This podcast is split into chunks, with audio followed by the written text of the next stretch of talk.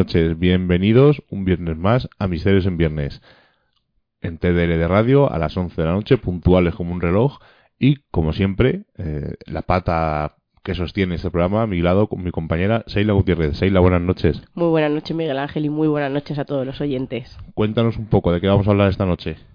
Vamos a hablar de la Luna, de ese satélite tan, tan extraño ¿no? y tan, tan precioso, pero lo vamos a hacer con unas personas muy especiales que tienen unos conocimientos increíbles que nos van a instruir en esto de, de qué es la Luna y qué es lo que está ocurriendo allí, de esas teorías que, que purulan, ¿no? Y que muy bien no sabemos, sabe, no sabemos si son verdad o ciertas, pero eh, ya han pasado 45 años desde que un humano pisó la Luna por última vez y los astronautas del Apolo 17, Eugene Cernan y Harrison Smith, aterrizaron en la superficie lunar el 11 de diciembre de 1972. Pero, ¿qué es la Luna? ¿Qué es eso que vemos? La Luna es un satélite extraño, es el quinto mayor del sistema solar, se encuentra en relación síncrona con la Tierra, siempre nos muestra la misma cara. El hemisferio visible está marcado con oscuros mares lunares de origen volcánico entre unas brillantes montañas antiguas y es muy probable que la Luna eh, le, de, le, debamos mucho y es que hay una teoría que cuenta que su presencia nos pudo proteger de grandes meteoritos y estabilizó y ralentizó la órbita de la Tierra, favoreciendo que nuestro clima sea y fuera más estable y propicio para el desarrollo de la vida. Y es que en estas semanas ha, salido eh, una noticia en la que Donald Trump ha anunciado un cambio en la política espacial de Estados Unidos que ha incluido el posible envío de una misión tripulada al satélite de la Luna y como es la Luna, y Estados Unidos va a enviar a hombres por primera vez desde 1972 con el objetivo de preparar una misión tripulada a Marte. Así que yo creo que como un homenaje a, a esa gran luz ¿no? que, que, nos ilumina por las noches, eh, le debíamos un programa. Pues sí, y qué mejor hacerlo, como ha dicho Sheila, con dos personas que dedican programas íntegros a este tema. Y vamos a hablar con nuestro amigo Será García, director de Enigmas al Descubierto y del programa The Moon Now, que realiza junto con Sergio Salazar. Son horas de, de, grabación de programa, pero no solamente por lo que es la grabación, sino horas de analizar fotos, horas de discusión entre ellos, qué estás viendo, qué no estás viendo, análisis de fotos una a una. Bueno, de todo esto vamos a hablar en, en, esta charla que hemos tenido con ellos y esperemos que disfrutéis y a ver si sacamos algo en claro de, este, de esta luna o de este The Moon Now. Así que sin más preámbulos, pasamos a charlar con nuestros amigos. Serás García, buenas noches. Buenas noches, Miguel y Selda. Muy buenas noches, ¿qué tal? ¿Cómo estáis? Pues muy contento de que vuelvas aquí a Misterios en Viernes. Es casi, casi hacemos crossover, ¿no? De vez en cuando nos vamos a Enigmas al Descubierto, luego a veces vienes tú aquí con nosotros y hacemos una especie de crossover, como se hacen los cómics, ¿eh? Esto como cada fin de semana cuando se van los amigos a casa de uno y luego el fin de semana siguiente se va a casa del otro. Ya sabéis que sois bienvenidos siempre en Enigmas, en Enigmas al Descubierto. Y Seila, porque viene alguien por primera vez a Misterios en Viernes, di sí, quién es. Lo hemos presentado, pero sí, di quién es. Tenía muchas ganas. Muy buenas noches, Sergio, ¿qué tal? Hola, buenas noches, Sheila, buenas noches, Miguel. De verdad, un, todo un placer estar aquí con vosotros, con gente que admiro, que quiero y, unos excelentes eh, investigadores que sois, de verdad. Buenas noches a todos. Muchísimas gracias. Y eh, vamos a cerrar el año con este programa de la Luna y queríamos hacerlo con vosotros porque ha habido tanta información la que tenéis sobre la luna tantos programas eh, de Moon Now y queremos que la gente vea el curro que hay detrás, eh, las horas que os hay detrás, porque a lo mejor el programa dura una hora y media, dos horas, pero hay un curro detrás brutal. Pero vamos a ponernos un poco antes en antecedentes, Seila. Sí, ya hemos hecho una pequeña introducción antes, pero yo quiero soltar ¿no? mi primera eh, pregunta y una incógnita que tengo. ¿Por qué la luna? ¿Por qué esa lucha de egos? ¿Por qué esa porque ese duelo de titanes, porque realmente fue una guerra de egos, estaba Estados Unidos, estaba Rusia.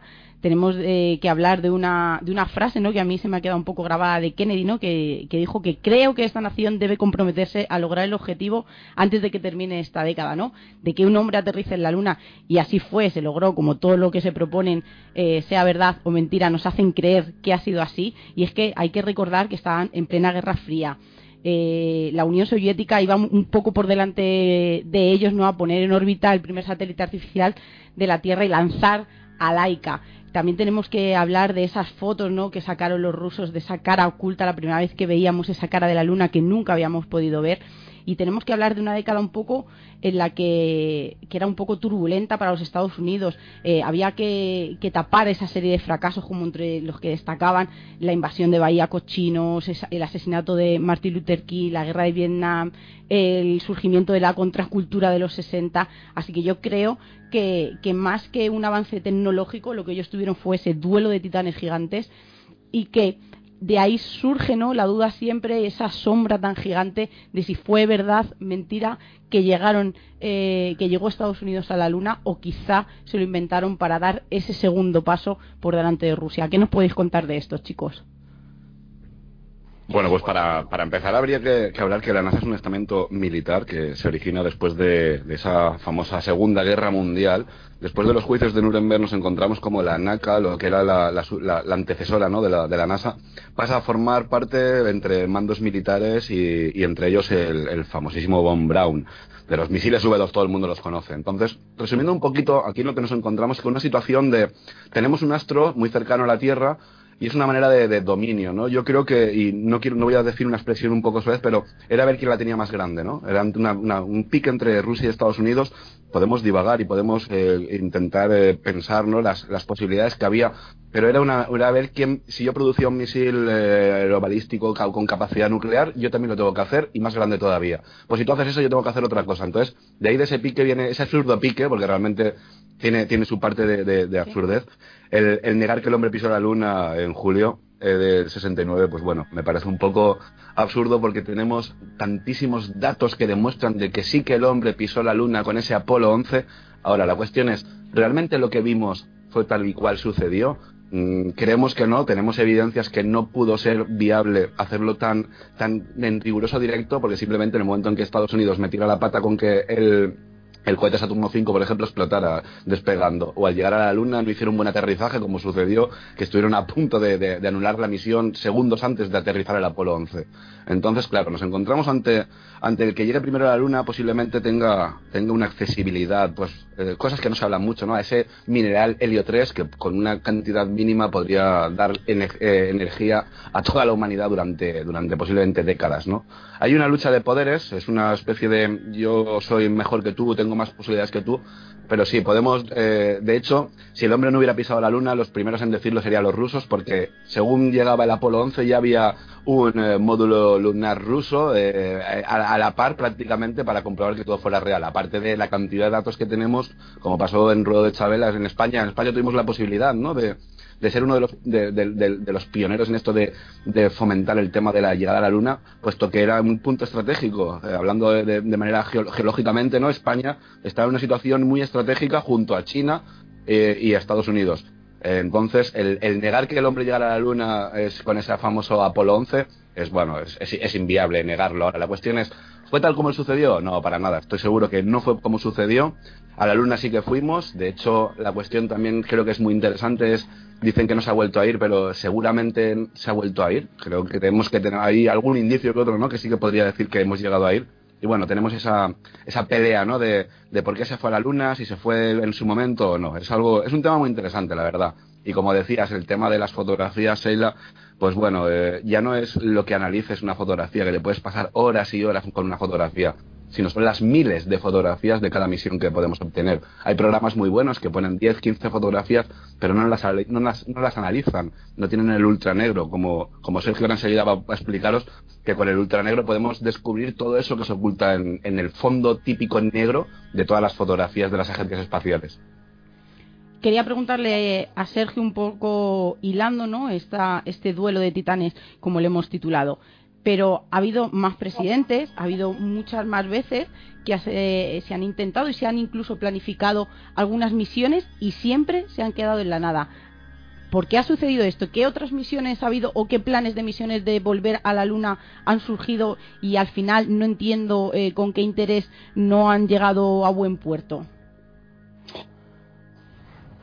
Pues eh, han surgido, por ejemplo, surgieron misiones y tal como lo que es la, la misión del, Apolo 13, que supuestamente decían que había tenido un, pequeño problema con el no queda muy claro, pero en teoría y tal sería con el, lo que es el tema del, del anticongelante. Eh, decía que claro detrás de, la luna pues eh, hacía es uno de los lugares que más frío del sistema solar y tal puede llegar a acarrear. Tuvieron problemas con anticongelante etcétera. Muy pocas fotografías que existen de esa misión más que aparecieron más adelante con las fotografías desclasificadas eh, hay otras misiones y todo eso. Se supone que el Apolo 17 fue la última misión. Sin embargo, luego aparecieron eh, misiones como eh, que mm, no oficiales, entre comillas, en la cual como fue el Apolo 20. Sin embargo, del Apolo 18 y el 19 no dicen nada, sino del Apolo 20. Y además aparece de la mano de, pues, un personaje que realmente eh, tiene, da a conocer da a conocer todo esto con, fotografías, datos muy, muy interesantes y que habla precisamente de lo que son las ciudades de cristal, etcétera, etcétera, etcétera. Todo esto, pues, eh, por la misma razón de la que se han estado ocultando cosas que nosotros no sabíamos, eh, yo creo que es porque la sociedad no estaba plenamente eh, preparada. La sociedad de 1969, que es cuando fue el Apolo 11, eh, alunizó, porque alunizó, porque estuvo allí, porque si no lo hubiera hecho eh, rusos, chinos, etcétera, que a la Luna no fue el hombre, a la Luna fue el ego de cada una de esas misiones, ver quién era el mejor, pues quien estuvo allí y todo eso, mm, esa sociedad no estaba preparada para que cuando le viniesen dijeran que, que Dios no había creado solamente al hombre. Entonces, una sociedad y tal que era bastante religiosa, bastante bastante, eso es un hecho, es una sociedad que era bastante, bastante religiosa, bastante afincada a esos eh, principios eh, religiosos. Entonces, Mm, fue tan, tan, tan, tanto así que si no hubiera sido así y tal, si no hubieran ocultado cosas, ahora mismo no tendríamos eh, fotografías desclasificadas. Y ahora ya creo que es el momento de meternos de lleno ¿no? con, con esto que nos gusta entre la verdad y la mentira, esa delgada línea. Y es que eh, si nos mintieron con la primera frase, frase que todo el mundo, ¿no? Este es un pequeño paso para un hombre, pero un gran salto para la humanidad, que no fue esa, sino que las primeras palabras de Astron fue Houston, aquí tranquilite base, el, el águila ha alunizado, ¿qué nos podemos esperar más? Porque hay un 6% de la población de Estados Unidos, que no nos vamos a, meter en países que quizá nos toca un poco más eh, de lejos, que duda de la veracidad de la llegada de la Luna. Y es que a lo mejor decir 6% nos parece muy poco, pero estamos hablando de millones de personas. Creo que es el momento de, esas teorías de la conspiración. Llegamos, no llegamos, porque siempre hay esa nube y queremos eh, que empecéis un poco a a quitarnos ¿no? esa lluvia que tenemos y que nos empaña los ojos. Por ejemplo, una pregunta que eh, siempre que vemos fotos de conspiración de la Luna, vemos la foto de uno de los astronautas, eh, se ve la superficie lunar y el fondo se ve el cielo, pero no se ven estrellas. Y dice la gente, pues si se ve la Luna, ¿por qué no se ven estrellas? No se ven estrellas por una sencilla razón, porque eh, los flashes que utilizaban que utilizaban es, estrellas había, pero no se ven porque los flashes que se utilizan eh, tapaban la débil eh, luz de las estrellas. Entonces, es igual que cuando tú coges y enciendes, entras en tu habitación, está oscura, tú estás viendo lo que es el edificio de enfrente y las luces de la farola de enfrente. Pero en el momento que tú enciendes la luz, ¿vale? Eh, lo que son los cristales se vuelven como negros, ¿vale? Porque la luz que tú tienes dentro de la habitación es más fuerte que la otra luz de ahí. Por eso no se ven las estrellas. Sin embargo, en ese negro, eh, al principio es cuando se empezaron a descubrir todas las cosas. Y por ejemplo, hay otra foto muy famosa, Serach, que parece que hay una piedra donde parece que hay una C, una hendidura, y encima de la superficie lunar otra C, que parece que era parte de un escenario. Encima se dijo en su día eh, que Stanley Kubrick estaba preparado y fue el que rodó este falso alunizaje en la Luna. Incluso dicen que las fotos que se tomaron en la Luna in situ son en gran angular. Qué casualidad que Stanley Kubrick era un maestro manejando el gran angular. ¿Qué pensáis de estas teorías locas? Estamos hablando de que en la Luna, eh, aparte de, esto que me comentas, ¿no? de que hay rocas marcadas y demás, sí, claro, tenemos esa película de Stanley Kubrick que se encarga un poquito ¿no? de, de, cubrir todo esto de la conspiración, mantener a cierta parte de la población muy ocupada con ese tema, Pero ya no es eso lo que nos encontramos en esas fotografías, es que realmente nos hemos llegado a encontrar cualquier tipo de, de formación rocosa que no debería estar ahí, como son líneas rectas perfectas que demostrarían que es el resto, el resto de una, de, de, una formación eh, arqueológica. Estamos hablando que son restos arqueológicos, eso, una, una civilización anterior a la nuestra, civilización extraterrestre, me da igual como lo queréis llamar, pero en la Luna hay cosas que no deberían de estar ahí. Lo hemos encontrado ya no simplemente con el tema de las estructuras que se ven sin tratamiento. Es que si aplicamos el, el ultra negro, por ejemplo, Hoagland y Vara, creo que fue en 2007, sacaron el, el, libro tan increíble de Dark Mission, donde hablaban de estructuras en la Luna, pero que no se podían ver a simple vista. Esto, hablan de estructuras de cristal. Eh, Alan Davis también hablaba de, de otro tipo de estructuras eh, también que sí que esas sí que se podrían observar. Entonces, nosotros hemos encontrado todo tipo de, de, restos arqueológicos, porque me imagino que eso tendrá una cantidad de miles de años increíble, y una de las tantas misiones Apolo posiblemente se encargaría de ir a, a la Luna simplemente para, para, destrozar todo aquello. De hecho, nos hace todo pensar ¿no? de que a, a, la Luna no simplemente se va a poner un pie allí y a poner una banderita, sino que hay ciertos intereses, eh, intereses muy, muy, muy fuertes para, para que hayan, hayan mandado tanta misión a, a la Luna. Una cosa que los oyentes van, a lo mejor se van a sorprender es que siempre que se habla de, las fotos estas trucadas o de las fotos que dan que pensar, eh, son unas pocas, un puñado de fotos, no son muchas. Vosotros analizáis un montón de fotos en cada programa descargadas de la web de la NASA. Es además siempre lo, lo recalcáis en el programa y lo quiero recalcar aquí. No son fotos, sino son fotos que desclasifica la NASA y las cuelga en su web para que cualquier persona como vosotros las descargue y la analice. ¿Cuántas fotos más o menos hay desclasificadas en total de todos los viajes a la Luna? Pues mira, aproximadamente eh, por cada una de las misiones depende de, lo que es eh, las fuentes, existen varias fuentes de, las cuales tú puedes llegar a tomar. Si utilizas lo que es el ALSJ, que es el Apollo Lunar Surface eh, Journal, que es donde alojan dentro de la, de la NASA, en su servidor alojan todas las fotografías de toda la vida y tal, te puedes llegar a encontrar y tal no te puedo decir con exactitud, pero alrededor de unas eh, 1.500, 2.000 fotografías, eh, así. Pero pero nosotros, por ejemplo, de cada misión tenemos, eh, eh, analizamos y tal, cerca de las 5.000, 10.000 fotografías. Y tú dirás, ¿y cómo puede ser 5.000 o 10.000 de, de 2.000 fotografías? Imagínate. Pues muy sencillo, desde 2012 lo que se ha venido haciendo era una cosa muy curiosa, que es ir tomando descargas masivas. Descargas masivas es cuando tú coges un, un tienes eh, programas que te dicen, le pones la página, la página web o el servidor y es lo que todo lo que se encuentre de que sean imágenes te lo descarga. Bien, eh, ¿qué pasa? Que ya no nos quedábamos ahí, sino que decíamos, pues en enero hacemos una, publicamos y en febrero hacemos otra descarga masiva. ¿Y cuál es nuestra sorpresa? Que descubrimos que había muchas fotografías que habían sido eliminadas. Entonces, como nosotros ya las teníamos descargadas, lo que hacíamos era cotejar qué fotografías eran las que habían desaparecido y cuando veíamos la fotografía que había desaparecido, la tenemos clara, clara cogíamos la de la eh, fotografía, la de la descarga anterior, la analizábamos y tenía a lo mejor una incidencia de la leche. Nosotros te puedo hablar que tenemos aproximadamente, no te voy a decir número de fotografías, pero sí te diré en, en volumen de esas fotografías, cerca de unas 500 gigas de fotografías, procesos, eh, de diferentes tomas, etcétera, solamente de lo que es el ALSJ, es decir, del servidor de la NASA. Si ya te vas a fotografías desclasificadas, a lo mejor se te pone por la mitad, son aproximadamente pues unas eh, mil fotografías desclasificadas según, según el tipo de misiones que pueden llegar a asistir. Una pregunta para esta gente que piensa que no hemos llegado a la Luna. ¿Con un telescopio potente se podría ver restos que han dejado los astronautas en la superficie lunar? Depende bueno, de ti.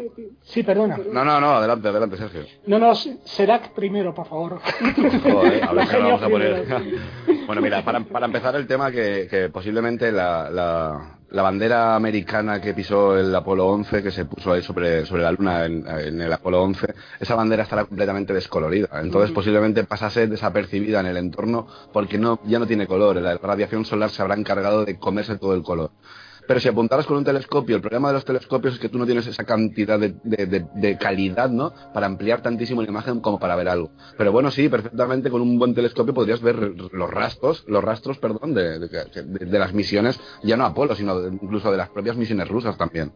Sí, porque yo mm, no, no, soy muy instruida en el tema de la Luna, sé la base, ¿no? Que, que sabe casi todo el mundo y nunca he visto fotos de esas dos naves que hay en la Luna, que al no tener combustible y demás problemas, eh, quedaron allí empotradas como en una montaña, ¿sabes? Y en mi vida lo he visto.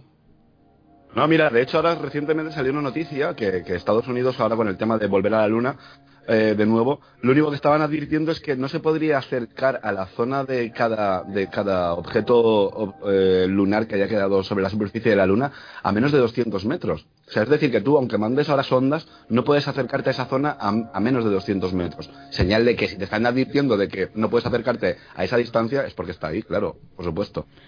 Sí existen, ¿eh? sí existen esas fotografías y tal. Existen, de hecho, otras misiones que han ido precisamente por eso que comentabas eh, antes de, desprestigio, etcétera. Eh, existen eh, en, posteriores misiones, por ejemplo, el R, o sea, el, módulo de reconocimiento lunar, etcétera, saca fotografías aéreas de esas zonas y te señala justamente la zona que es. Lo que pasa que son más difíciles de encontrar eh, cada vez que tú te descargas las fotografías, existen unas que son, les llaman las annotate, que son las que están anotadas con anotaciones, etcétera y tal, y hay bastante, hay un número bastante elevado de esa fotografía. Lo que pasa es que no las publican, dejan que el usuario sea el que, el que se involucre en mirar justamente eso de ahí. Mm, quiero hacer un inciso con tu permiso y tal para que veáis que eh, no solamente el hombre fue a la luna, sino que si la gente se, molestara en mirar 1500 fotografías de un determinado lugar y ver exactamente eh, una misión determinada y ver exactamente todo lo que es el recorrido que se hizo, eh, me sale un escenario realmente impresionante, un escenario que no puede ser, no podía ser creado en ninguna parte. Y por supuesto, después de las misiones de lo que veremos eh, del ultranegro, no solamente eh, si no han ido a la Luna, es que han descubierto lo que es la pintura invisible. Y lo dejo ahí. Vale, habéis nombrado un par de veces un par de, un par de términos que vamos a abordarlos un poco más adelante, pero ahora has abordado uno, Sergio, que vamos a aclararle a los oyentes. El ultranegro es un software que, que habéis creado o que has creado tú, Sergio, que sirve para analizar estas fotos, que por cierto creo que la has mejorado y ahora tiene otro nombre. Pero para que los oyentes sepan, explícanos un poco qué es esto del ultranegro, para que la gente sepa eh, qué es. O sea, no es un término que lo habéis puesto a la ligera, sino que es un software que habéis creado para ver lo que hay oculto en las fotografías eh, que habéis descargado de la web de la NASA. Sí, bueno, en realidad el, el ultranegro es un concepto que nació y tal de, en un principio, al darnos cuenta de que cuando estábamos, eh, mirábamos una fotografía que tenía, que tenía, por ejemplo, una parte de negro, que tenía incidencias, etcétera, resulta que me encontraba que todo, todas las, eh, la curva de colores que podían llegar a existir la curva se salía de lo que es los colores posibles que pudieran estar cerca del negro. Es decir, que iba mucho más allá de cualquier color conocido. Entonces, el ultranegro, lo que, siguiendo con el tema, lo que vimos es que esos colores no, no estaban, no eran colores que nosotros pudiéramos ver, lo cual no es nada, nada, nada extraño, puesto que nuestra visión es bastante limitada. Es decir, nosotros no podemos ver todo. No podemos ver lo que es el, el, ultravioleta, no podemos ver el infrarrojo, ni, es decir, que hay cosas que no podemos ver.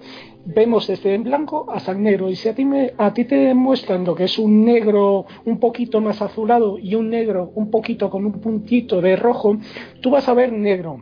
El ultranegro y tal lo que hacemos nosotros es en esa parte, en esa franja que se salía, en esa franja que los colores parecían acumularse, lo que nos encontrábamos eran todas las eh, incidencias. ¿Qué es lo que ocurre? El ultranegro nosotros empezamos a desarrollar lo que son todo, pues mm, buscar esos colores invisibles ya que eran los que mostraban lo que son las incidencias. ¿Qué hacemos? Pues lo que hemos conseguido hoy en día le llamamos motores. Un motor es un conjunto de procedimientos y filtros que nos permiten coger esos colores que no podemos ver y empujarles hacia un rango de, visión que nosotros sí podemos ver. Sergio, y otra de las palabras que estáis diciendo, Oserat, es incidencia, algo que no corresponde a. ¿Qué tipo de incidencias? ¿A qué os estáis refiriendo cuando, cuando decís esa palabra? A esas anomalías que están tachadas adrede o tapadas adrede. Hay varios tipos. Hay, en cuanto a tachado y tal, quiero recalcar que lo que es retocar, prácticamente todas las fotografías y tal, o gran número de ellas, estén, si están retocadas, están retocadas no para poner algo, sino para quitarlo. De hecho, te puedes encontrar en el Apolo, por ejemplo, Apolo 11, fotografías en las cuales hay parches. Hay parches porque tú le das el tratamiento, tú ves, el, eh, ves eh, por ejemplo, una fotografía de lo que es el, el espacio, ves el módulo al fondo, una tubera a la izquierda, le das al tratamiento y ves perfectamente al darle el tratamiento es como si saturaras esos colores el fondo se queda negro y el recorte hay una especie de recorte bastante descarado de la parte que tú que, que tú estás visualizando Alguien ha recortado eso y lo ha puesto en una fotografía del horizonte en la cual no habían incidencias.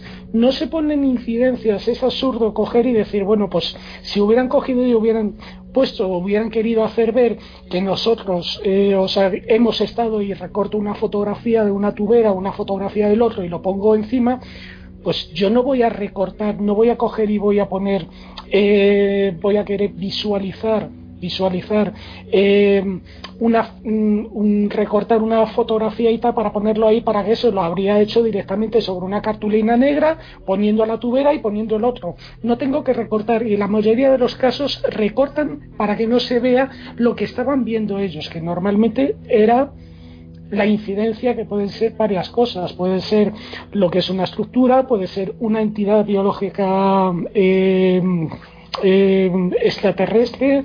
Eh, no me gusta mucho ese concepto cuando hacemos un estudio empírico, pero extraterrestre puede, puede ser cualquier otra cuestión menos aquello que podemos llegar a entender. Sedat, hemos hablado de estructuras. Ahí eh, os habéis encontrado, yo sé que vosotros sois muy rigurosos en, vuestro trabajo, hay estructuras, eh, ¿podríamos hablar de pareidolias, un porcentaje eh, más alto o más elevado de pareidolias? ¿O de verdad hay algo que os habéis echado las manos a la cabeza? Y estoy hablando con Serats, que ya sabéis, que, siempre digo que es el tío más centrado. Voy a hacer como los gallegos, te voy a contestar con una pregunta. Tú cuando emites una parafonía, ¿estás segura que eso es una parafonía o la, publicas simplemente porque crees que es una parafonía? ¿Sabes? Esto decirte que... sabes que siempre pongo posible delante. Tú sabes que siempre el posible tiene que ir eh, eh, como presentación. Pero me refiero, que por ejemplo tú después de a lo mejor un año de investigación y de obtener a lo mejor 1500 parafonías, publicas tres. ¿Por qué publicas tres y no de esas 1500? Porque solamente estás posiblemente segura de que esas tres sí que sean algo. Entonces, nosotros cuando hablamos de paridolias, eh, intentamos siempre, cuando, sobre todo cuando analizamos, ¿no? Está diciendo Sergio, por ejemplo, 10.000 fotografías.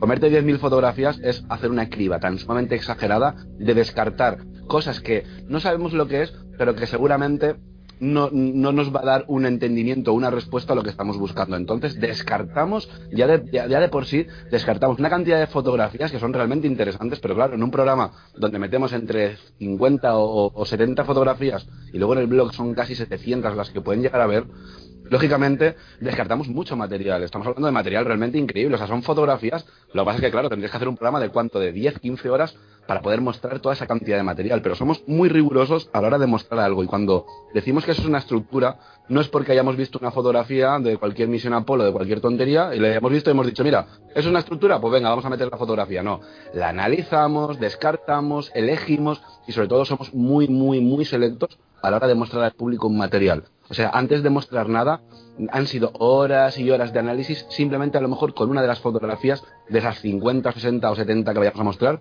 una fotografía puede llevar a lo mejor 4 o 5 días de, análisis perfectamente. Entonces, si decimos que eso es una entidad biológica extraterrestre, si es una estructura, o si es un cráter que más que un cráter es una mina, porque eh, hemos observado cráteres que, es lo más parecido a, lo que sería una mina en la, en la Tierra, es porque hemos descartado todas esas probabilidades de que sean, pues bueno, una pareidolia, puede ser cualquier tontería a lo mejor que una, o ya no una pareidolia, a lo mejor que una roca por el desgaste de los rayos cósmicos y la energía solar y demás, le haya dado forma de calavera con dientes, ojo y nariz. Pero claro, es mucha casualidad, ¿no? Entonces, intentamos siempre descartar todo ese material que puede dar duda para, para que si afirmamos algo es porque lo hemos analizado con mucha profundidad. Claro, es que eh, antes hablábamos of the record, antes de empezar el programa estábamos comentando que la gente no le gusta eh, escuchar a veces la verdad. Y estás diciendo una cosa muy, eh, muy curiosa. Has hablado de la carabela esa que se ha visto en Marte, o estamos hablando de las fotos de una mujer que está pasando por Marte, el famoso cangrejo de Marte, el tenedor de Marte, que tiene 50.000 visualizaciones en, en cuestión de horas y fotos como, las vuestras, donde mostráis anomalías, donde decís que las habéis analizado durante cuatro y cinco días una simple foto para sacarla, eh, a lo mejor no llega a las mil visualizaciones. Entonces, mm, parece que el espectador o el oyente o, la persona que está buscando información no le interesa ese tipo de información y le interesa pues esa información rápida que sale en los diarios tipo 20 minutos. Eh, una mujer pasea por la superficie de Marte y vemos que es una simple paidolia. Eh, ¿No frustra un poco esto? A ver, ¿sabes lo que pasa, Miguel? Que eh, estamos acostumbrados a que nos regimos por dogmas y por directrices. Tú desde, desde bien niño has crecido en el ambiente de encuentros en la tercera fase, de una nave espacial extraterrestre, de la que descienden seres antropomorfos, que por alguna de aquellas pueden ponerse en contacto contigo, tanto verbalmente como una voz, o por telepática, telepáticamente, o incluso por sonidos como hemos visto en esta película. Entonces, ¿qué es lo que pasa? La verdad no vende. Tú no puedes coger y, decir que los platillos volantes eh, no tenemos ninguna evidencia, por tanto, no, no, yo no voy a decir que no existan. Por probabilidad matemática tienen que haber por allí civilizaciones, pero a millones y a patadas. Pero no tenemos evidencia alguna. Lo mismo que no tenemos evidencia alguna de que se aparezca la Virgen en las apariciones marianas. ¿Vale? Pero ¿qué es lo que pasa? Que estamos acondicionados a unas creencias, a unos dogmas, y cualquier luz que vemos en el cielo es un platillo volante. Entonces, el momento en que tú intentas explicar que lo que estamos observando en la Luna, en su gran mayoría, son entidades biológicas extraterrestres, estamos hablando de vida extraterrestre, claro, eh, te, estás cargándote, entre comillas, cargándote el mito de los platillos volantes. Eso a la gente no le interesa. La gente quiere ver ovnis, la gente quiere ver platillos volantes. Quiere ver cómo seres descienden de una nave intergaláctica y se ponen en contacto contigo para ofrecerte o bien tecnología, o bien estos hermanos mayores que vienen a cuidarnos de los males de la Tierra, etcétera, etcétera, etcétera. No, yo creo que hay que separar un poquito el mito de las creencias a lo que realmente es. Vale, pues me, habéis dado pie a preguntaros una cosa a los dos y quiero que me digáis vuestra opinión. Mm. Eh, hace tiempo eh, Benítez sacó un documental, eh, la operación Mirlo Rojo, como él la llamó, de unas posibles estructuras mm. en la Luna. ¿Qué pensáis de esto después de todo lo que habéis analizado vosotros? Burdo montaje, poca información que tenía Benítez, estaba raspando un poco la verdad o estaba exponiendo la verdad clara y pura y la gente no quería escucharla. Esa, esa, eh, ese documental me estás preguntando por las imágenes que salieron en el documental o por el concepto que llevo. Por el concepto que llevo eh, se supone que es cierto, pero las imágenes fueron encargados por JJ Benítez a un estudio de, diseño gráfico en Bilbao. Entonces, es simplemente y tal, fue muy criticado y tal, pero es lo que únicamente lo que quería presentar, lo que quería hacer al documentar en cierto modo, es eh, justamente pues pues eh, qué aspecto debería de tener precisamente eso. La cromografía que salía ahí, todo eso, eh, digo cromografía en cuanto al conjunto de, imágenes que salen, etcétera, eh, no era una cromografía que te puedes encontrar en ninguna de las imágenes de, justamente de la Luna de las misiones eh, oficiales para ser de esa época. Todos los que son los vídeos que tienen como una cromografía azulada, etcétera, sin ruido, porque eso no estaba con ruido, sin ruido y sin nada, no, no corresponden con la, con la realidad. Sin embargo, la idea que quería mostrar JJ Benítez era esa. Te puedo asegurar que esas eh, a mí me extrañó muchísimo porque ninguno, ninguna de las personas que vio lo que es el documental, que me parece que era el de Mirlo Rojo, en ninguna de esas personas y tal le extrañó que se vieran lucecitas hechas en 3D y todo eso, esas lucecitas que pasaban por encima de un cráter, de eso no protestaron, protestaron del otro, del vídeo que, que él había encargado para eso. En cuanto a que nosotros tenemos eh, que la gente y tal prefiere esto, prefiere lo otro, no es que prefiera esto, prefiera lo otro. Los índices de audiencia no existen.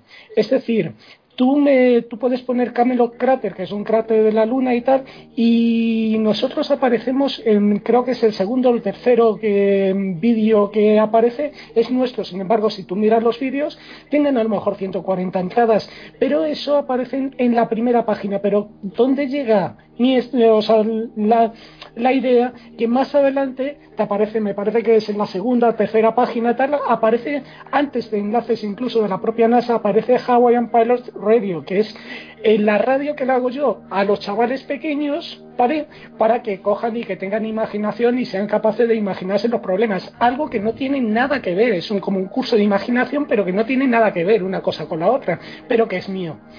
Eh, tú puedes eh, coger y cancelar los eh, o sea, capar los índices de audiencia hasta que tú pagues, claro. Pero, pero lo que no puedes hacer es engañar al motor de Google que te va a mostrar lo que es más visto. No sé si contesto en cierto modo a tu pregunta. Mira, además yo creo que estoy, totalmente de acuerdo con lo que dice Sergio sobre este documental, porque habría que, ver a qué nos referimos, al concepto de que ahí había una especie de estructura en la luna o, que las imágenes sean ciertas. Yo creo que en este caso, y con todo el respeto que le tengo a Juan José Benítez, yo creo que a Benítez lo engañaron. Pero lo mismo que engañaron también al tema este del caso Humo. Es decir, esta gente eh, los tenemos como que publican un libro y demás, como son bestseller y son top ventas increíbles, están diciendo la verdad y no, porque esa gente no se puede equivocar. Entonces, referente al documental, las imágenes son completamente falsas, obviamente, ¿vale? El documental es falso. A Benítez se le ofreció una información que sí, que es cierta, que es que en la Luna hay estructuras, las hemos observado. Tanto estructuras, no sabemos si son biológicas, de cristal, transparentes, pero son estructuras que al tener un color que no podemos visualizar, nosotros no lo podemos ver, y al mismo tiempo sí que nos encontramos con ruinas que parecen restos arqueológicos. Lo único que no encontramos un edificio completo, encontramos distintas secciones, distintas partes, rocas que, que, que por sí parecen que están talladas. Incluso hemos encontrado, y Sergio ahora, me lo, seguro que me lo confirma, hemos encontrado rocas que parecen contener una estructura, ¿verdad, Sergio? Sí, te lo confirmo. Eh, de hecho, es más, te voy a decir una cosa, la arquitectura de las estructuras que hemos encontrado nosotros, te estoy hablando de arquitectura de estructuras que hemos encontrado en la Luna, que también hemos encontrado en, otros, en otros planetas como Plutón, porque para mí Plutón sigue siendo un planeta, ¿vale? Y otros sitios, pero la, la arquitectura no se coincide en absoluto con la arquitectura mostrada ahí. Por eso te digo el concepto, el concepto, la arquitectura que utilizan, que utilizan justamente en la Luna, que podemos ver en los programas de, de, de, de en, Enigmas al Descubierto, es una arquitectura y tal totalmente diferente a la, a la que puedas llegar a conocer. Por eso lo bonito de, descubrir todo este mundo, todo un mundo por descubrir. Y yo creo que deberíamos ya, que se nos va el tiempo y es una pena, eh, sabéis que va a haber segunda parte de esto, ¿verdad? lo imagináis, ¿no? Porque es tanto, ¿no? Tan concentrado, vamos a hacer un, programa de introducción y luego nos vamos a ir especializando un poco. Pero yo creo que es el momento de hablar de las conversaciones, porque no solamente las fotografías son motivos de clasificación, sino también las conversaciones que hubo en aquellos viajes, en aquellas misiones en las que se ha cambiado cosas y se han quitado, ¿no? Eh, pude escuchar, no, no había tenido nunca, ¿no? Eh, la oportunidad de escuchar eh, las conversaciones y un día estando en casa de Serat, aparte de fotos que me dejaron un poco la boca abierta, aquellos filamentos, ¿no? Que yo no entendía lo que eran, eh, hay una frase, ¿no? Eh, es increíble, Dios, ¿qué es eso? Hablan de luces, de algo que no entienden, eh, les dicen que pasen a otro canal. Estamos hablando otra vez, ¿no? De, tapar, ¿no? De, mentir, de, querer maquillar una escena idílica que quizás no lo fue tanto. Y hemos empezado a hablar, yo creo que será, ha dicho una palabra que a lo mejor la gente no, no se ha echado las manos a la cabeza porque yo la primera vez que, la escuché también lo hice, entidades biológicas extraterrestres. Hacerme, por favor, un, eh, un, curso, ¿no? Casi, porque estamos haciendo hoy un estamos apuntando. Yo estoy de estos programas que estoy cogiendo, cogiendo datos y cogiendo notas como en el cole. ¿Qué es lo que ocurre con esas conversaciones? ¿Qué es lo que estaban viendo que, que nos han intentado ocultar y hablarnos un poco de esas entidades biológicas que no estamos hablando de hombrecillos verdes ni estamos hablando de unos hombres de dos metros, sino estamos hablando como, ¿por qué no?, de virus, de microorganismos, de bacterias, de esos filamentos que yo no tenía eh, casi hasta día de hoy eh, ni idea de lo que eran. Mira, me vas, a, me vas a permitir, Seila, que antes de que comencemos a hablar de entidades biológicas extraterrestres, me gustaría comentar que, que, no es uno ni, ni, dos, sino son muchísimos científicos los que apoyan la idea de la vida extraterrestre que no tiene nada que ver con lo que estamos acostumbrados a ver con seres antropomorfos. Es decir, tenemos, a, por ejemplo, a la doctora Madeline Pocock de la, de la Agencia Espacial Europea. Estamos hablando de la Agencia Espacial Europea. Es, es, la, esta agencia no europea que manda eh, astronautas a, la, Estación Espacial Internacional, ¿no? Nos encontramos muchos científicos, incluso hasta en Japón, que apoyan la idea de que la vida extraterrestre eh, es, totalmente posible. De hecho, nos encontramos, ya, eh, ya no es que nos encontremos agua en cualquiera de, sus estados en todo nuestro sistema solar, es que nos encontramos hasta géiseres en Ceres, o nos encontramos agua en Ganímedes y en, en, un montón de lunas de nuestro sistema solar.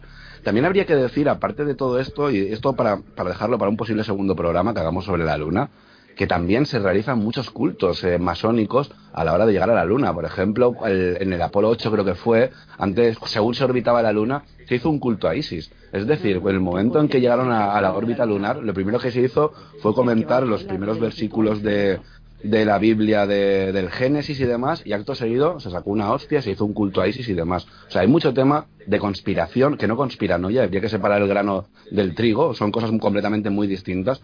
Y el tema de la luna, siempre nos vamos a encontrar mucha controversia, programas que ofrezcan fotografías hay 50.000, pero de verdad que en The Moon Now lo que ofrecemos es un análisis de cada fotografía con una aplicación de tratamientos que demuestra que todo ese negro que se ocultan en las fotografías, todo ese negro que tenemos típico en las fotografías, oculta mucha información.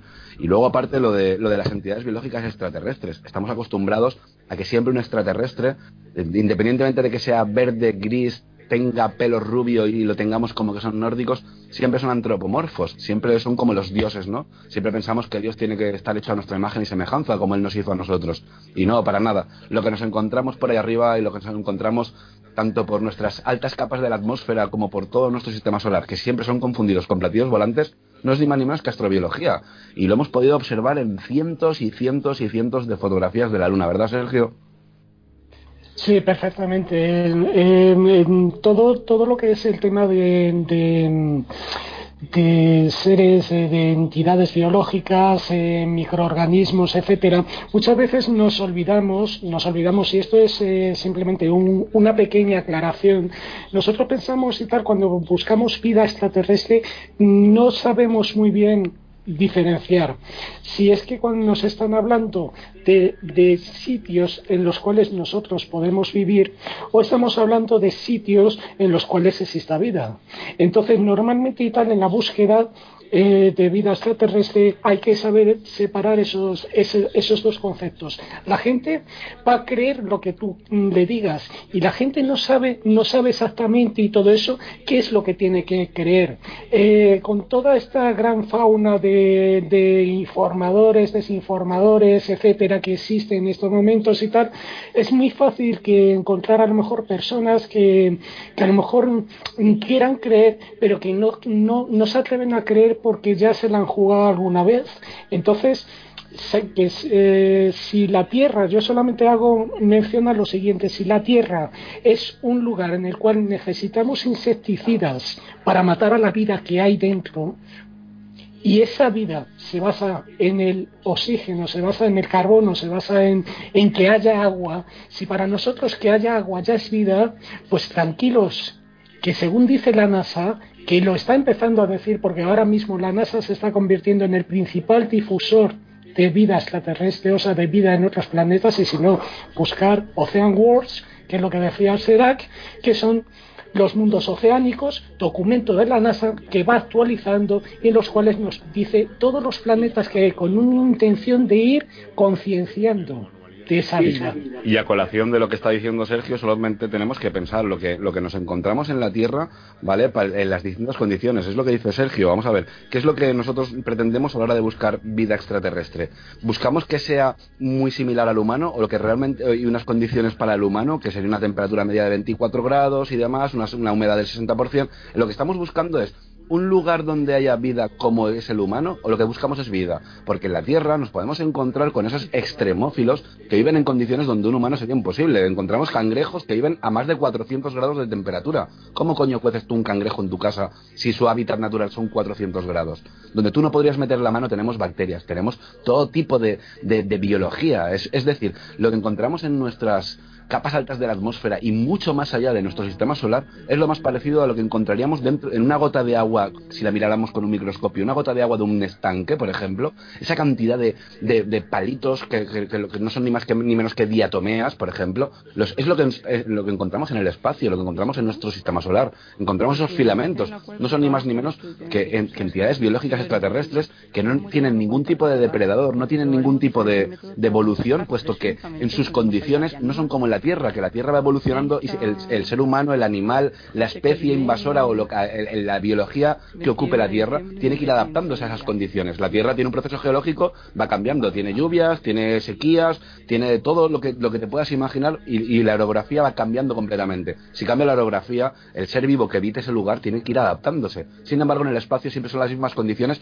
y las venimos observando desde hace muchísimo tiempo y están ahí desde millones de años. Entonces nos vamos a encontrar con, lo, con los seres más primitivos que encontraríamos en la Tierra que se adaptan a las condiciones más similares que hay en la Tierra. Es decir, eh, nos encontramos con seres que aguantan unas atmósferas completamente increíbles que no aguantaría un humano, temperaturas desorbitadas y, eso lo encontramos en la propia Tierra. Tenemos eh, el oso de mar y el, oso de agua, ¿verdad, Sergio? El plantígrado este, que se adapta a unas condiciones completamente increíbles.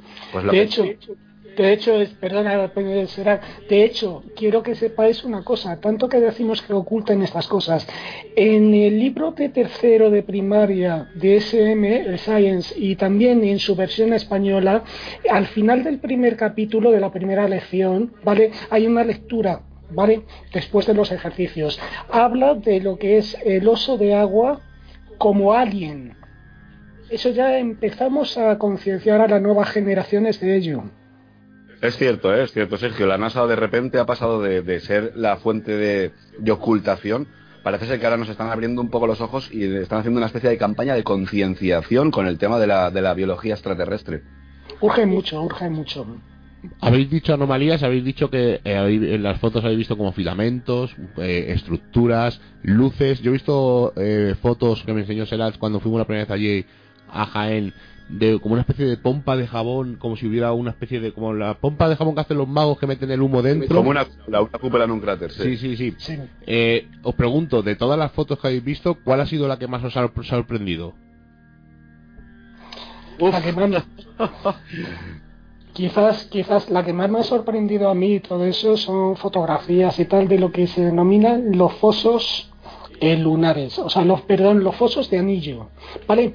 Los fosos de anillo pertenecientes, pero no porque los llame yo así, sino porque la Agencia Espacial China o la Administración de la Agencia Espacial China, ¿vale? Lo llama así, en chino, en su descripción de la imagen, a cráteres como por ejemplo Galileo, ¿vale? Cráteres que aparece un círculo y dentro aparece otro círculo concéntrico haciéndole lo que es una, una, exploración y tal de superficie, un escaneo de superficie, tú te puedes encontrar como eso, eso no es ni más ni menos que un cilindro de 4 kilómetros de profundidad.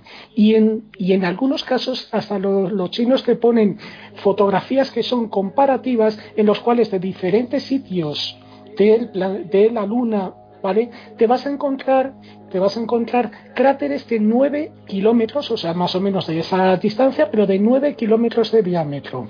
Eh, como diciendo, señores, aquí está esto y esto es lo que, lo que, claro, te lo ponen en chino y tienes que estar, eh, eh, como buenamente puedes, traduciendo. Eh, luego, la segunda fotografía que más me impactó de toda nuestra investigación, de todo lo que llevamos, y esto ya es en broma y tal, es la primera vez que vi a, Ser, a Serac. Esa sí que me impactó. Esa sí que me impactó. Era una gran Bueno, anomalía. de- Yo dentro de todas las que podríamos nombrar, que son muchísimas de, de mis favoritas, creo que, mira, en, en, en diciembre emitimos el Apolo 15 y tiene una fotografía que es realmente impactante, donde se ve algo que sobrevuela la, la superficie lunar. Nos hemos encontrado cráteres cuadrados, como si fueran una especie de, altavoz con, con, con cuadrados concéntricos, cua- eh, cráteres hexagonales. Nos hemos encontrado caminos que comunican un cráter con otro cráter nos hemos encontrado realmente cosas tan sumamente curiosas que, que, no sé, se- sería prácticamente imposible decidirme por una fotografía. Pero bueno, hay cuatro o cinco por ahí que, que son dignas de prestarles atención porque son realmente interesantes. Chicos, yo tengo una experiencia personal, ¿no? Eh, un, un día fuimos a, a una alerta ovni, bueno, a un encuentro de amiguetes, como solemos decir, y había unos chicos que llevaban un telescopio, que yo en mi vida había estado tan cerca de un telescopio tan grande, y vi la luna tan cerca, ¿no? Que casi la podía tocar y pensé que era una de las cosas más bellas que había visto, ¿no? Dije, he visto la luna, no la había visto, ¿no? Hasta que Serach nos enseñó las verdaderas fotos de la verdadera luna, eh, es cuando te das cuenta de, de todas esas anomalías, de todas esas preguntas y de todo y de todas esas interrogaciones que, que se nos quedan en el aire. Eh, esto, como ya os he dicho, eh, son puntos suspensivos. eh, son- es un punto y seguido, ¿no? Ha sido una pequeña introducción de, de lo que vamos a hacer con la luna, porque vamos a hacer que la luna sea algo increíble y lo vais a hacer con, con nosotros. Así que yo creo que es el momento de, de De la, decir. ulti- de la última pregunta. Ah, bueno, No, mira, mira, mira, me va a hacer la peor pregunta. Además, esta no la vais a esperar porque os voy a salir por la tangente y a lo mejor os sorprendo. Eh, Miedo me das, miedo me das. Madre mía. La luna eh, eh, lleva aquí toda la vida con nosotros, pero hay muchas teorías de por qué está aquí la luna. Además que de que influye, como has dicho tú, Serad, que influye en nosotros, influye en las mareas, Mm. los poetas eh, se inspiran en ella, los amantes se inspiran en ella. Los partos. Los partos tienen mucho que ver, que haremos en el próximo programa hablaremos sobre ello. Pero eh, os pregunto, ¿por qué creéis que está ahí la luna? Hay miles de teorías. Dicen que es un- una luna falsa, dicen que es parte de un meteorito, dicen que es parte de otro planeta, que es parte de la Tierra, que está puesta ahí a posta para influir sobre nosotros. ¿Qué, qué Que sí, un, pensáis? satélite, un satélite artificial, como decían Basin y Sherbakov, estos dos eh, científicos rusos. Mira, es más fácil explicar los motivos por los que no debería estar ahí que explicar el motivo de que esté. Es que la Luna es posiblemente el astro celeste más incoherente de todo nuestro sistema solar. de su simple órbita, la simple órbita que tiene lo que es la Luna y tal, nosotros entendemos que, que la gravedad actúa solamente eh, mm, eh, con- como círculos concéntricos. De hecho, todos los satélites actúan así, menos Phobos en Marte, que lo que está haciendo es en espiral descendente, pues cada X tiempo va descendiendo un poquito y acabar por estrellarse en Marte. Pero eh, si te vas a la versión de la NASA, la más, más estandarizada, pues te habla de cómo, por ejemplo, pues se creó una nube de hace, pues creo que son 3.500 millones de años y tal, se, se creó lo que es un- una, un- una estela y tal de, de filamentos cuando chocó lo que es eh, Teia, creo que era, un planeta hermano de la Tierra y la Tierra, eh, escombros, eh, miles de toneladas de escombros quedaron esparcidos por ahí y de, de ahí se formó lo que es la Luna, ¿vale? Pero sin embargo yo personalmente lo que pienso creo en la que se chocó lo que es la Luna, chocó contra la Tierra y quedó fululando por ahí. Poco a poco se fue distanciando. ¿Qué pasa? Porque ¿en qué me baso? Pues en hechos, si yo me voy a Google Earth y accedo a ver la Luna eh, desde el botoncito ese que tengo ahí arriba con forma de planeta, ver la Luna, y yo le doy a ver eh, la, imagen geológica, vais a ver que hay una zona, una zona de la Luna que es la más profunda que existe y solamente está ahí, tiene una dimensión enorme. Yo, yo, a nivel personal, Sergio Salazar, a nivel personal, yo pienso que esa es la zona que debió de impactar contra la Tierra y que llevó ahí. Cuando chocó, Al igual que eh, si vas en bici, chocas, eh, te caes con la rodilla y tal, te dejas parte de esos filamentos, de esa piel que tienes en el asfalto, la luna se llevó consigo todos los elementos y tal que eran necesarios para la vida. Y ahí se generó, generó la vida. Si algo nos enseña la evolución es que la vida se abre camino. Nosotros hemos evolucionado, pues como hemos evolucionado, porque porque eh, se han dado unas condiciones climáticas y hemos tenido que sobrevivir de esa manera. Pero que no habrán hecho la vida, que, cómo habríamos evolucionado nosotros en un ecosistema totalmente árido como era, como era lo que es la Luna en aquel entonces. Claro, es muy interesante el símil que acabas de hacer, Sergio, porque es como, como estabas comentando, ¿no? Tú vas con la bicicleta y de, lo típico de niño, ¿quién no se ha caído de la bicicleta de niño? Se ha raspado con todo el asfalto y así como en su rodilla tiene un montón de piedrecitas, en el asfalto te has dejado un trocito de piel con sangre, ¿no? Entonces, ¿por qué no ha podido evolucionar la vida si la vida está más que demostrado que se adapta a cualquier condición y la hemos encontrado en la Tierra, en ríos que son completamente increíbles de, ácidos y los encontramos ahí, lo encontramos en volcanes, lo encontramos en cualquier lugar, encontramos algún tipo de extremófilo o de ser viviente que es capaz de adaptarse, incluso como las amebas que viven dentro de rocas que son autótrofas y no necesitan ni luz solar ni, ni nada semejante, se alimentan de ellas mismas. Si eso está aquí, ¿qué nos, nos podemos encontrar por ahí fuera? Es increíble el mundo que hay fuera. Bueno, A mí me gusta... Eh, Perdona, eh, Sergio, habla, habla dejo, dejo, dejo ya con esto, dejo esto en el aire y me gustaría que me contestarais y tal una pregunta con vuestro permiso. ¿Vosotros pensáis que puede existir algún, algún ser que pueda vivir, eh, por ejemplo, cerca del plutonio? Yo es que soy, eh, o sea, lego total, o sea, no manejo nada de esto, pero eh, lo que ha dicho Serat, hay sitios en, por ejemplo, la Antártida donde han eh, hecho perforaciones muy profundas donde supuestamente no existe la vida y han encontrado una especie de larva que tenía vida. Entonces, eh, ¿por qué no? Nosotros estamos pensando que estamos basados en la vida eh, basada en el carbono, pero ¿por qué no en el silicio o en el plutonio o en cosas de esas? es que, estamos un poco eh, obcecados. Somos como los caballos cuando nos ponen eh, la zanahoria delante y vamos detrás y solo vemos así, pero no abrimos los 360 grados y no sabemos, estamos eh, que solo hay vida basada en el carbono, pero puede haber vida basada en muchos tipos de vida y no vida como lo que ha dicho Serán, ¿no? De esos seres extraterrestres, grises, cabezones, sino que eh, incluso pueden ser eh, transparentes, invisibles, minúsculos, o sea, creo que es un campo tan amplio. Pues es que Claro, vamos a, vamos Mira, por ejemplo, eh, solamente tendríamos que, pensar que si en la Tierra tenemos eh, animales, por ejemplo, como el camaleón que es capaz de cambiar de color, el pulpo que es cambiar es capaz de cambiar de forma, la sepia que es capaz de, es capaz de, emitir luz, tenemos seres bioluminescentes en las fosas marinas. Entonces, si tenemos todo ese tipo, esa, esa, biología que es capaz de mutar de forma, de cambiar de color, eh, es, es, increíble lo que nos podríamos encontrar por ahí fuera también. Pues sí, es que, claro, se llama se llama perdón, un segundo, se llama Geobacter y está siendo diseñado eh, para modificar geológicamente lo que son más números de filamentos, se alimenta de plutonio y no se altera su código genético tan sensible a las radiaciones. Pero lo están, lo están creando, has dicho. No, no, ya está creado. Ah, pero no, es, no es una forma, sino que es una forma de vida creada. Sí, sí, no, no, creada no. Ya existía, pero la están modificando para duplicar el número de filamentos, ya que se alimenta de lo que es el plutonio, del material eh, radiactivo, se alimenta de ese material eh, radiactivo, cualquiera lo puede ver, hay un proyecto y tal de una empresa que pretende comercializar con eso para, para coger y hacer, se llama Geopacter y eh, existe, existe, lo están modificando para ampliar, duplicar lo que es el número de filamentos y así poder eh, reducir lo que es el número de, desechos eh, radiactivos y tal, y se han encontrado precisamente en lugares de, desechos radiactivos. Si existe eso que no podemos encontrar aquí en nuestro planeta, ¿eh? que no podemos encontrar ahí fuera.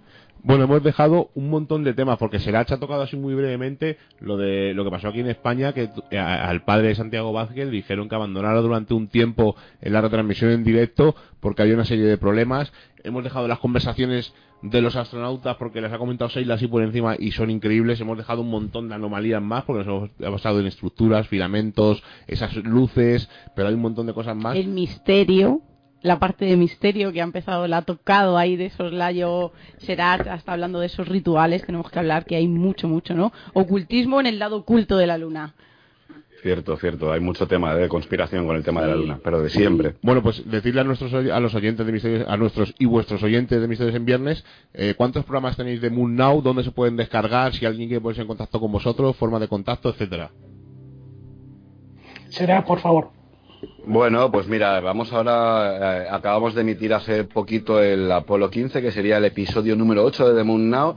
En breve nos ponemos con el Apolo 16, con el Apolo 17, pero claro, cuando la gente, mucha gente me pregunta, pero claro, The Moon Now, cuando termine las misiones Apolo, bueno, eh, nos queda todo un mundo por descubrir, tanto en Ceres, en Ganímedes, en Plutón y en, y en Venus incluso también, porque nos hemos encontrado cosas muy curiosas, ya no solamente en la Luna, sino mucho más allá de nuestras fronteras y mucho más allá de lo que el hombre ha sido capaz de pisar. Formas de contacto con nosotros muy, muy sencillos. Metéis en iVoox y simplemente eh, tecleando Enigmas al Descubierto encontraréis todos los programas de Enigmas al Descubierto y los episodios de The Moon Now en nuestro blog enigmasaldescubierto.blogspot.com.es encontraréis cada misión con sus fotografías, aparte de los programas que emitimos con, con Enigmas al Descubierto, veréis que detallamos todo lo que son las fotografías, si es de un astrónomo lo especificamos para que la gente siempre pueda tener acceso a esa fotografía, ponemos la nomenclatura para que todo el mundo la pueda encontrar también. Y tenemos ahí un par de documentales, marca de la casa, que Sergio ha, realizado con una labor increíble, es, de verdad es impresionante, sobre el tema del, del, del ultranegro. En breve vamos a desarrollar nuevos motores donde ya prácticamente va a ser imposible que se nos escape una, ¿verdad, Sergio?, de las fotografías de las agencias espaciales. Siempre, habrá un 0,000 algo que se nos escapa, pero ya no depende de nosotros, sino depende de, de podernos poner en contacto y tal, eh, ya mucho más adelante, cuando esto pegue un empujón y tal para eh, diseñar lo que es la, la, herramienta concreta, pero sí, sí, eh, estamos muy, muy, muy cerca de descubrir lo que es toda la verdad. Y si hay algún astrónomo aficionado que haga fotografías a la Luna y le gustaría que le analizásemos nosotros mismos las fotografías, pues que nos haga el favor de mandarnos un correo a enigmasaldescubierto13 Enigmas al descubierto, el 13 con números, arroba gmail.com. Y analizaremos la fotografía, incluso si quiere que la publiquemos en el programa, se la podemos publicar en el programa, en el blog. Si quiere confidencialidad, no se preocupe que no diremos los datos ni nada, o sea que no, no habría ningún problema. Pues para terminar, yo quería hacer eh, lo que es para mí de Moon Now, ¿no? Ese resumen, yo siempre digo, cuando uno va de vacaciones, saca las fotos, ¿no? Expone las fotos eh, más bonitas y, y, las que más le gustan, ¿no? Y para mí eso sería las fotografías de la NASA, pero ahí está nuestro amigo Serach y nuestro amigo Sergio, que lo que hacen es sacar esas fotos de esas fiestas y, y, y de esas vacaciones que no quisiéramos que, que, viera nadie, ¿no? Y todo ello explicado y aportando teorías súper interesantes. Y decir a la gente, ¿cuánto tiempo lleváis con esto? Que no es que os diera de repente, oye, vamos a hablar de la luna. Fue desde el, 2000, desde el 2012, desde el 12 de febrero del 2012, una madrugada así de soslayo, de, de, de, de refilón y tal. Estaba esperando yo unos datos de, una, de un análisis que estaba, yo no me dedicaba en esto en absoluto. Y dije, bueno, vamos a ver y todo eso. Yo me quedaba ahí reminiscencia de, un, un, de haber escuchado a un podcast de, José Antonio Caravaca y empecé a mirar y tal y dije, bueno, ¿por cuál, por dónde empiezo? O bien al principio que no sabían nada y algo se ha debido de colar o por el final. Mira tú con la buena suerte de que la fotografía que abrí por primera vez fue una fotografía que nada más abierta y todo eso y acercándome se vio un cráneo. A partir de ahí todo eso se han ido, eh, eh, lo que es la investigación ha sufrido muchísimos cambios pero me da igual los cambios que haya ido y me da igual el tiempo que haya ido. Lo que sí te puedo decir es que las conclusiones, la, mayor, la parte más importante de la investigación fue desde el, desde el primer momento en el, que, en el cual Serac y yo empezamos a hacer. Serac es un tío, si me permitís, ¿se pueden decir tacos? Sí, claro. Sí, pues es un tío con, que tuvo en su momento, con perdón de los oyentes, el par de pelotas que no había tenido nadie y tal para coger y dedicarle a esto el tiempo. Es un crack de la comunicación, es un crack de, de, de, lo que es el, el, planteamiento y desde entonces de Moon Now es, resume toda la investigación. Da igual que yo haya empezado en, eh, por solitario. Únicamente los grandes descubrimientos se hicieron con Serac Bueno, yo- gracias. Nada, nada, yo solo, te voy a- solo tengo que decirte que no te voy a subir el sueldo por esto, o sea que no te, No cobramos, no te no preocupes. cobramos, no cobramos. Esto, la, la verdad es que fue muy interesante, ¿no? La, la- la pregunta que nos habéis hecho me parece muy interesante, ¿no? Porque pocas veces se nos dice, ¿no? De cómo empieza toda esta historia. La verdad es que yo fue por 2012, tuve un accidente de tráfico muy jodido y, y siempre he sido, ¿no? De pasar las noches escuchando la radio y esa noche no podía dormir por el dolor, tío, y eran las tres y pico de la mañana, casi las cuatro, cuando de repente escucho esa voz tan peculiar que tiene Sergio en Espacio en Blanco, hablando sobre cosas que se ocultaban en la luna. Y yo me quedé diciendo, pero ¿cómo le podéis das- dar a este señor tan pocos minutos, ¿no? Para explicar esto. Y de- pasaron dos años hasta que me puse en contacto con él, porque claro, esto era muy fuerte como para como para tomármelo muy en serio, demasiado en serio, pero claro, según iban pasando los días, iba viendo el trabajo de Sergio y iba diciendo, hostia, pero es que esto, esto es muy interesante, ¿cómo puede pasar desapercibido? Total que eh, empezamos a mantener un pequeñito contacto, ¿no? Muy breve, tal, y bueno, y cuando me quise dar cuenta eran las 4 de la mañana, nos habíamos comido 500 fotos desde las 10 de la mañana posiblemente, y llevábamos el mejor todo un fin de semana metidos en internet, pasándonos fotografías, mira esto, mira lo otro, y claro, me, me- pareció muy interesante el, hacer un programa sobre esto, pero ¿qué es lo que pasa? Que según van a- vas avanzando en material, vas viendo que la cantidad de material con incidencias es tan sumamente grande que reducirlo a un solo programa es inútil. Es inútil porque aunque tú hicieras un programa de 15 horas, no podrías mostrar ni la cuarta parte de lo que realmente hay. Entonces no se me ocurrió otra cosa mejor que hacer que hacer una sección eh, independiente de, de Enigmas al Descubierto, que sería The Moon Now, donde íbamos a empezar a mostrar todo esto, pero muy poquito a poco. Me pareció que la mejor manera de mostrar esto era empezar por lo básico, empezar a ir mostrando fotografías simples, fotografías con incidencias muy normalitas para que la gente fuera viendo que hay cosas en la luna que llaman la atención y empezando a descartar material nos dimos cuenta que, había un mundo por descubrir y, y- aquí estamos, con ya a punto de grabar el episodio número 9 con el, el Apolo 16 y, con una cantidad de fotografías que mostrar al público realmente increíbles e interesantes. Pues para que veáis lo que son las casualidades, eh, Serach se puso en contacto con nosotros la primera vez que hablamos porque vio que participamos en una alerta OVNI y ahí tenemos a la Luna eh, con nosotros en esa alerta OVNI que fuimos de casualidad porque nosotros las alertas son, y lo hemos dicho mil veces, que son un poco rollo porque al final no estás viendo en ningún momento el cielo, sino que estás hablando con los compañeros y eh, me gusta porque vas a ver a gente, vas a ver a compañeros que hace un montón que no ves, pero no haces lo que es la, alerta típica, sino que estás mirando al cielo. Y de esas casualidades que ocurren a veces, pues como que Serat escuchara a Sergio en ese programa, o Serat viera esas fotos en ese momento de esa alerta OVNI y nos llamara para preguntarnos qué era una alerta OVNI, pues al final surgió esta, esta amistad eh, vosotros haciendo ese proyecto, nosotros colaborando con vosotros en vuestro programa, vosotros con nosotros, y creo que ha surgido un, un grupo chulo, somos buenos amigos, luego nos hemos unido con más gente, y creo que, que, que la luna al final nos ha iluminado a todos y, y ha hecho que nos juntemos y tengamos buenos momentos como el que hemos pasado hoy. El Chicos, muchísimas gracias por estar con nosotros en Misterios en Viernes, y os dejamos los micros abiertos por si queréis decir algo más. Sí, solamente una, una pequeña cosita. Ten- Tenéis, fíjate lo que decía Serac, vosotros habéis entrevistado a R.R. López.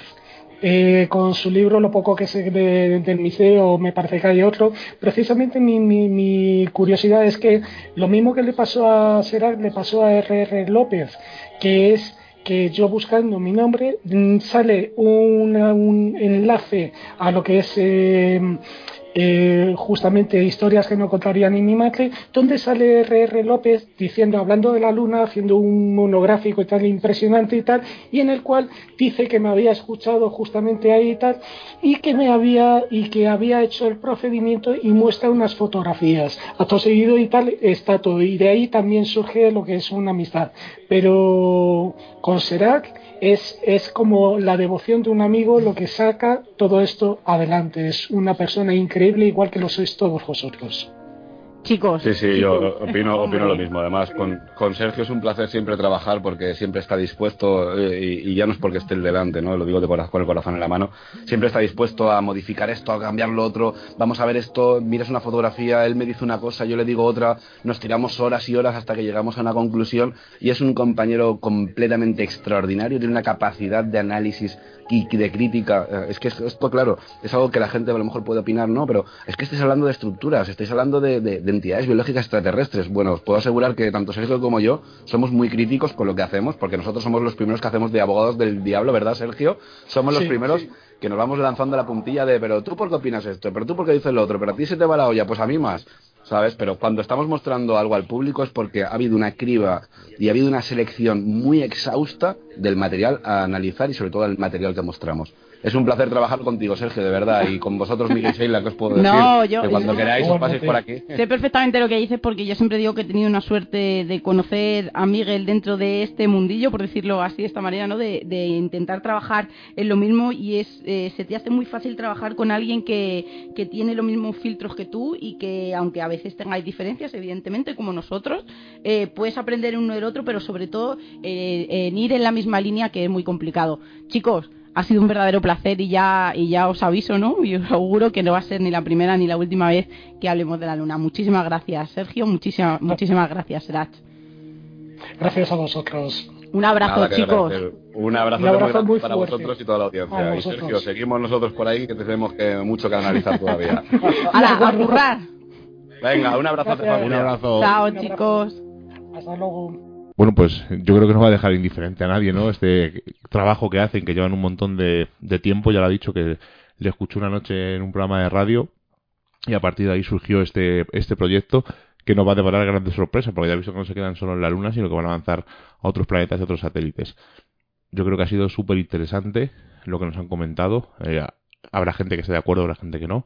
Pero es un tema desde luego controvertido y que mucha gente se está fijando en este satélite porque hay varios programas de misterio que hacen también eh, análisis como hacen ellos, pero casi casi los pioneros fueron ellos. Sí, además tenemos el, como tú has dicho, ¿no? El conocimiento de ese gran trabajo, de, de haber podido visionar eh, algunas fotos casi en primicia que nos han dejado con, con la boca abierta. Ya os he contado, yo la primera vez que vi esas fotos con esos filamentos extraños, esa- esas luces, ¿no? O, quizá algo que ni siquiera sé cómo catalogar ni nombrarlo, me, me dejaron con, con la boca abierta y como siempre decimos, ¿no? Con, con muchas preguntas en, en el tintero que no sabemos si seremos capaces alguna vez de, de poder entender. Y con esto nos despedimos hasta la semana que viene del... Yo creo que va a tocar el programa de noticias falsas. Sí, claro que sí. Va a ser a la víspera, momento. en la víspera de Reyes y yo creo que, que es un buen regalo, ¿no? Eh, abrirnos un poco los ojos a la verdad, aunque luego por la noche cuando nos acostemos eh, se nos llene la casa de, de ilusión. Y ya veremos a ver si tenemos algún invitado o no, pero vamos, vamos a analizar, a analizar, no, a comentar fotos y a dar nuestro punto de vista. Y comentaremos incluso si nuestro amigo Adán Ellis ha contado, ha colgado algo más con su fantasma, con su Dear David, que por cierto puso el 20 de diciembre un tuit, me parece que fue el día 20, que se iba unos días de vacaciones y que de momento iba a estar desconectado. Así que yo creo que ese fantasma no le agobia tanto como él nos quiere hacer creer. Así que hasta la semana que viene, Miguel Ángel, feliz año. Bueno, feliz año a todos los oyentes. es que Miguel es muy poco navideño. Feliz año y no solo en, eh, este día, ¿no? Feliz año y que tengáis todos un, un año genial, un año próspero y un año en el que en el que todos, aunque no podamos cumplir nuestros deseos, sí que lo intentemos al menos. Es que a mí el tema navideño y eso no me hace mucho tilín. De hecho, mis contactos verán que es que ni felicito la Navidad porque no es una cosa que, que me guste. Pero bueno, son días de mucho trabajo y de mucha falsedad, como se suele decir. Hipo- hipocresía de que sí. Así que prefiero felicitar en cumpleaños y en celebraciones varias antes que en la Navidad. Pero bueno, son cosas personales. Así que, así que ya hasta la semana que viene, Seila. Hasta la semana que viene. Como ya hemos pasado el umbral mágico de la medianoche y nos reclama el misterio, nos ocultamos nuevamente en nuestras guaridas a seguir con nuestra vida mundana. Y la próxima semana nos volveremos a encontrar con nuevos temas del misterio, los cuales nos revelaremos en su totalidad, porque recordad, estáis escuchando en TDLD Radio Misterios en Viernes. Hasta la semana que viene.